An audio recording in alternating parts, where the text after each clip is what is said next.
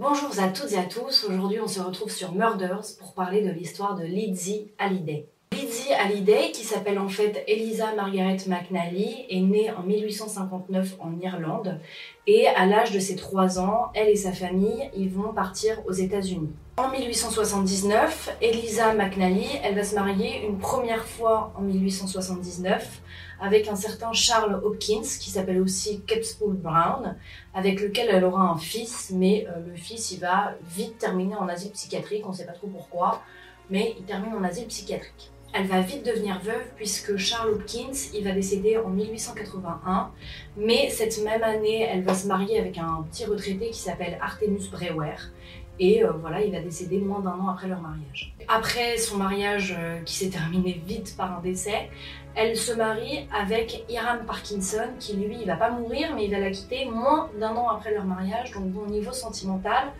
euh, Elisa McNally, elle est pas, c'est pas la meilleure vie sentimentale qu'on puisse rêver quoi. Mais ça va pas s'arrêter là. Après Hiram Parkinson qui vient de la quitter, du coup, elle va essayer de refaire sa vie et elle va rencontrer George Smith mais euh, elle va vite décider d'essayer de l'empoisonner, sauf qu'il va être un peu suspicieux, donc avant de l'empoisonner et avant qu'il lui arrive des noises, elle va se tailler dans le Vermont. Donc une fois installée dans le Vermont, elle va rencontrer Charles Plaisdale, ils vont se marier, mais il va disparaître très mystérieusement deux semaines après le mariage. Encore une fois, beaucoup de mystère auprès de Elisa McNally, puisque bon, soit il meurt, soit il la quitte, soit il disparaît. C'est quand même assez bizarre. En 1888, Elisa McNally, elle décide de s'en aller pour euh, Philadelphie, où elle va retrouver des membres de sa famille, en fait ses cousines, qui sont les sœurs McKillan, donc Sarah et Margaret, qui elles, elles ont un bar. Et euh, Elisa, elle, elle va vouloir ouvrir une boutique sauf qu'elle n'est pas très maligne puisqu'elle va dilapider l'argent des assurances et elle va faire deux ans de prison à la Eastern euh, State Penitentiary.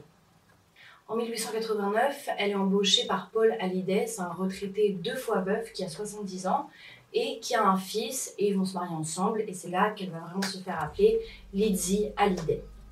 Et en fait, donc peu de temps après leur mariage, le fils de Paul John, il va commencer à dire à son père que Lizzie, il la trouve un peu bizarre, qu'il la sent pas, il la sent pas, il la trouve mauvaise, il sait pas trop pourquoi, il trouve qu'elle pète des câbles pour rien, qu'elle est bizarre, qu'elle est méchante, il l'aime pas, et le pauvre John va en payer les frais.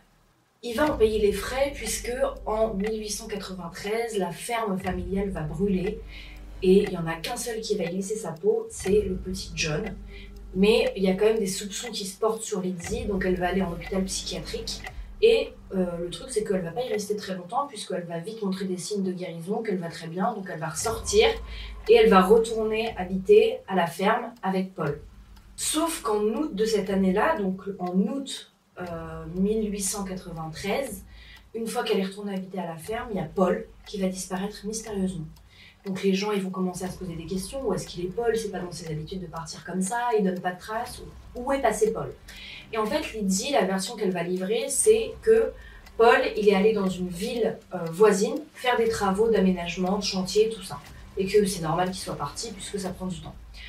Sauf que bon, les gens ils commencent à se dire quand même, faudrait peut-être un peu fouiller plus quoi. Et du coup, le 4 septembre, il y a un mandat qui va être déposé et la ferme va être fouillée. Là, en fouillant dans la grange, en fait, les enquêteurs ils vont tomber sur des découvertes horribles.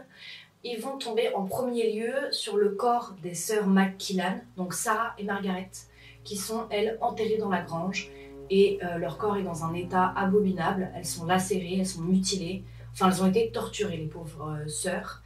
Et en fouillant un peu plus, en démontant les lattes du plancher de la ferme, ils vont retrouver le corps de Paul Hallyday. Et lui, pareil, son corps, il est dans un état lamentable. Il est, il est, mutilé, il a de la peau arrachée. Enfin, vraiment, on s'est acharné sur ces trois personnes. Sauf que, où est-ce que ça se passe? Ça se passe dans la ferme du couple Hallyday. Qui est la survivante Lizzie. Donc les enquêteurs, ils se disent, ok, on a la coupable, c'est Lizzie. Donc les enquêteurs, ils ont Lizzie sur la main, donc ils l'emmènent, elle avoue, et son procès va avoir lieu dans le comté de Sullivan, à Montecillo, à New York. Et en fait, à ce moment-là, il y a le shérif qui va un peu faire spéculer la population, puisque au même moment, il y a un tueur en série qui frappe, c'est Jack l'Éventreur. Et en fait, comme les meurtres, enfin les corps retrouvés dans la ferme de Paul Hallyday ont la même, euh, ils ont été tués de la même manière que les meurtres qu'a commis Jack l'Éventreur, On se demande à ce moment-là si Lydie Hallyday n'aurait pas tué plus de personnes que ça, puisque les, modes opératoires sont quasiment identiques. Donc ça fait un petit peu monter la, tension et ça amène des gens au procès. Quoi. Il y a beaucoup, beaucoup de gens au procès qui se disent, ça se trouve, elle a fait la moitié des meurtres de Jack l'Éventreur et on ne sait pas. Mais bon, aujourd'hui, on ne sait toujours pas. Et euh, les meurtres de Jack l'Éventreur, c'est les meurtres de Jack l'Éventreur. Et les meurtres de Lizzie Hallyday, c'est les meurtres de Lizzie Hallyday. Pour l'instant, enfin, pour la population, on en fait trois ou quatre avec John. Et voilà quoi. Forcément, euh, Lydie Hallyday, pendant son procès, elle est condamnée à la prison à perpétuité. Le problème, c'est qu'elle ne supporte pas du tout, du tout, du tout la prison. C'est-à-dire que dans sa cellule, elle met le feu à son lit, elle tente de se tuer en s'égorgeant avec euh, du verre euh, brisé par terre, elle, tape sur les barreaux, elle met le feu à son lit, elle, elle, elle vrille, quoi. Elle refuse de s'alimenter, elle refuse de boire, enfin, elle se laisse vraiment mourir et elle veut mourir.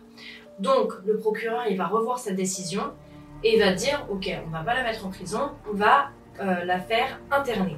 Elle va être internée au Matewan State Hospital for the Criminally Insane. Et en fait, euh, donc c'est peu après 1984, après son procès.